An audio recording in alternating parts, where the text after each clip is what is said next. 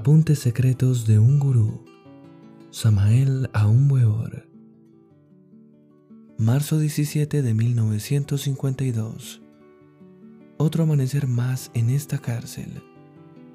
Estuve anoche investigando las 33 cámaras subterráneas del viejo Egipto de los faraones.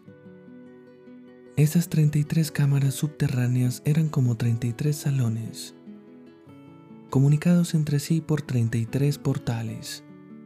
El orden arqueométrico de estas cámaras era una exacta representación de nuestra columna espinal. El iniciado iba pasando de cámara en cámara, conforme su fuego sagrado del kundalini subía cañón por cañón, es decir, vértebra por vértebra. Indudablemente cada uno de los 33 cañones corresponden a una de esas cámaras. Así pues, en cada cámara se recibía al iniciado con una gran fiesta. El ascenso del kundalini a través de cada cañón es lento, minucioso y difícil. Cada cañón tiene sus pruebas y sus condiciones especiales de santidad. Sin embargo, uno puede acelerar el ascenso del kundalini pero esto cuesta mucho dolor y muchas amarguras y penalidades. Esos antiguos misterios del viejo Egipto y esas 33 cámaras hay que buscarlas ahora dentro de nosotros mismos, en los mundos internos. Los antiguos misterios se encuentran ahora en los mundos internos. Y conforme el fuego sagrado va ascendiendo por nuestra espina dorsal, vamos siendo recibidos en cada una de las 33 cámaras sagradas. Los tres cañones de nuestra cabeza son los que más lágrimas cuestan. Allí hay que pasar por indecibles amarguras, que hay que soportarlas en carne viva. Necesidades, cárceles, enemigos, miseria, etc. Eso es terrible. Cada uno de esos cañones, vértebras o pirámides, hay que pagarlo con pruebas indecibles. Pero el valeroso se lanza a tomar el cielo por asalto, cueste lo que cueste. Los mantras más poderosos que se conocen para despertar el kundalini son los siguientes. Candil, Bandil.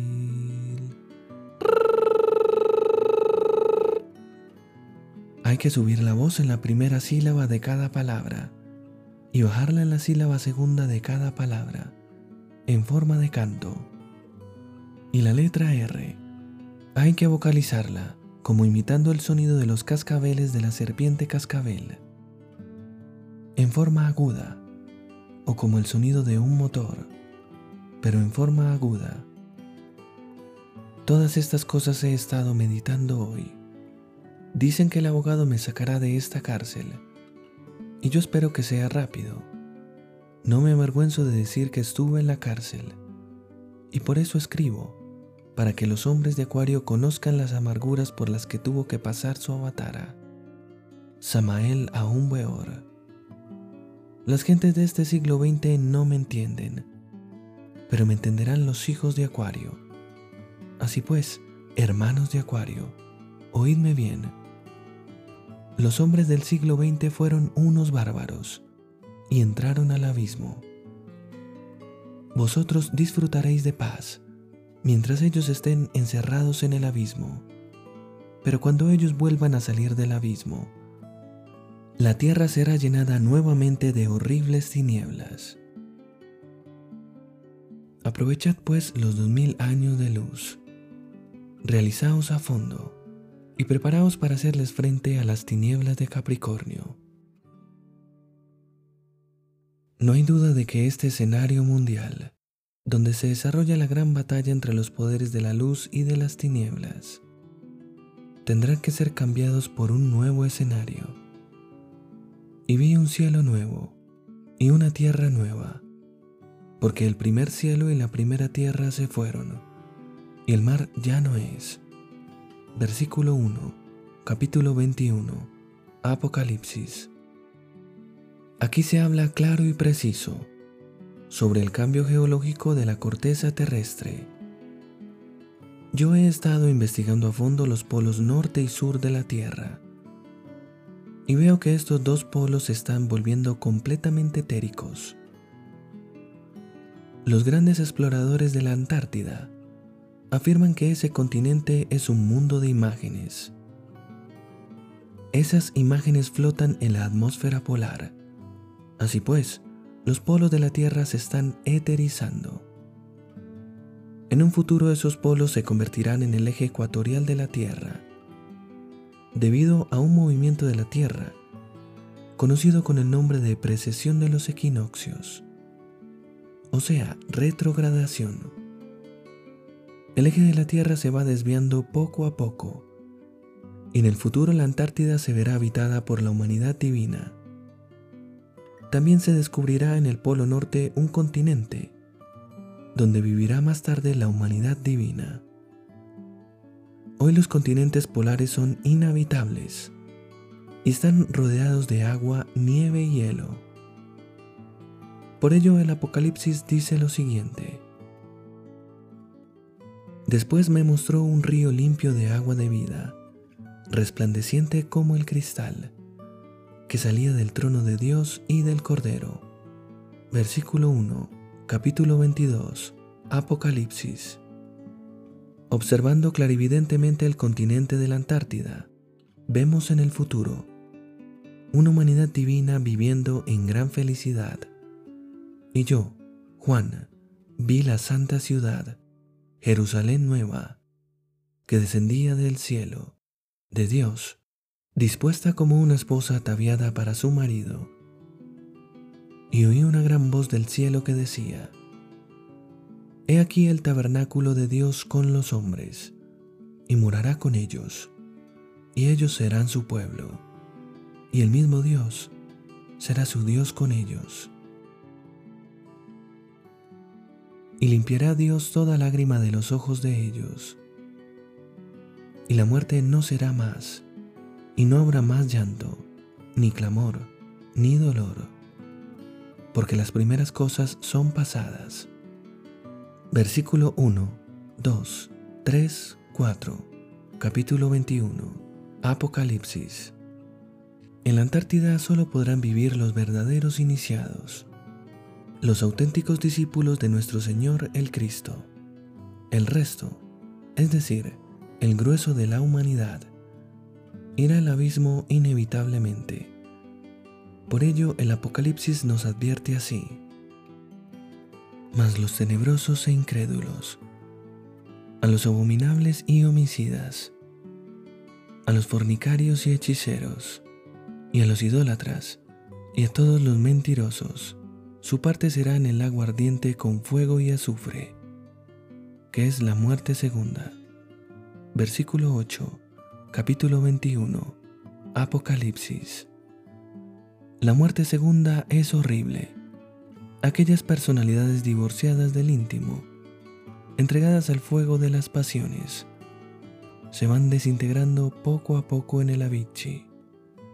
El Avicii es un estado de conciencia sumergido cuyo centro material de gravitación cósmica es la luna negra, llamada por los astrónomos Lilith. El Avicii es un plano de conciencia sumergida. El Avicii es el lago ardiendo con el fuego pasional.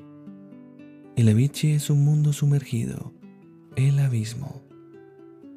Y es doloroso decirlo, pero la evolución humana fracasó y la humanidad está cayendo casi en su totalidad en el horrible abismo. No hay duda de que en Capricornio, muchas de las almas que experimentaron el dolor del abismo, al fin se resuelvan a seguir las enseñanzas del Cristo. Pero hay de aquellas almas que al iniciarse Sagitario no se hayan arrepentido de sus pecados, porque entonces volverán al abismo para siempre y serán atormentadas por siempre jamás.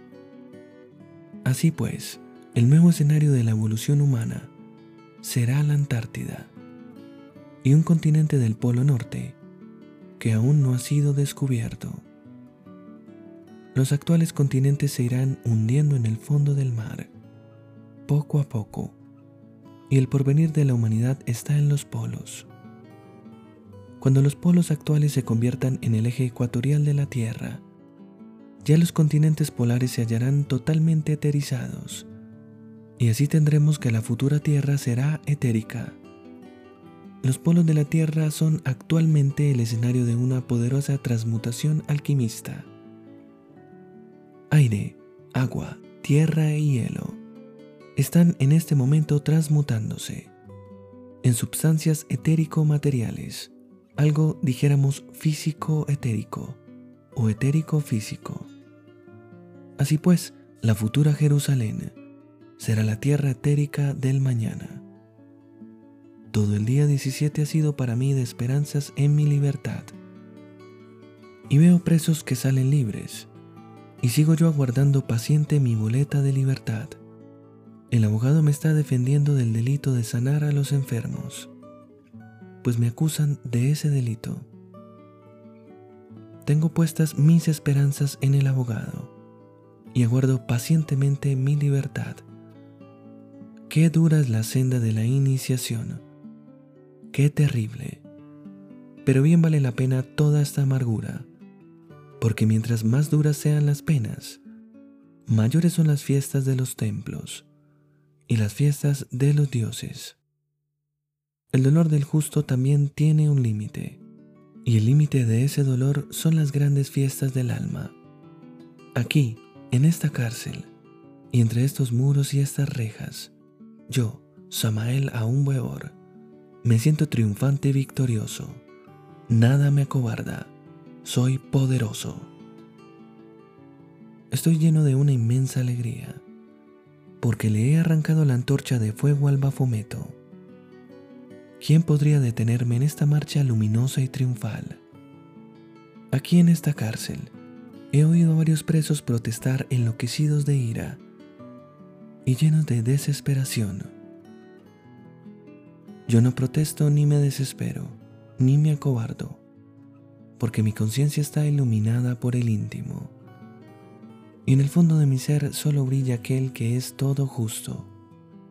Antes bien, he aprovechado hasta el máximo estas dolorosas circunstancias de mi vida para arrancarle la luz a las tinieblas y elevarme aún más dentro de la escala luminosa de las jerarquías de la luz yo no puedo protestar ante las maravillosas adversidades que la vida me depara. Y considero que estas maravillosas circunstancias hay que aprovecharlas hasta el máximo para lograr las grandes realizaciones. Estas amarguras son oportunidades magníficas que se deben aprovechar. El maestro no teme, pero tampoco se descuida. Hay derecho a defenderme, pero no hay derecho para causar daño a nadie. Así pues, me estoy defendiendo como un abogado, pero no estoy acusando ni siquiera a mis verdugos. Antes bien, estreché cariñosamente la mano del que me echó a la cárcel. Así pues se debe proceder, sin odios para nadie. Hay que amar a nuestros pobres enemigos y besar el látigo del verdugo. Un carcelero se acercó a mí cariñosamente y me dijo, lo están demorando, y se alejó.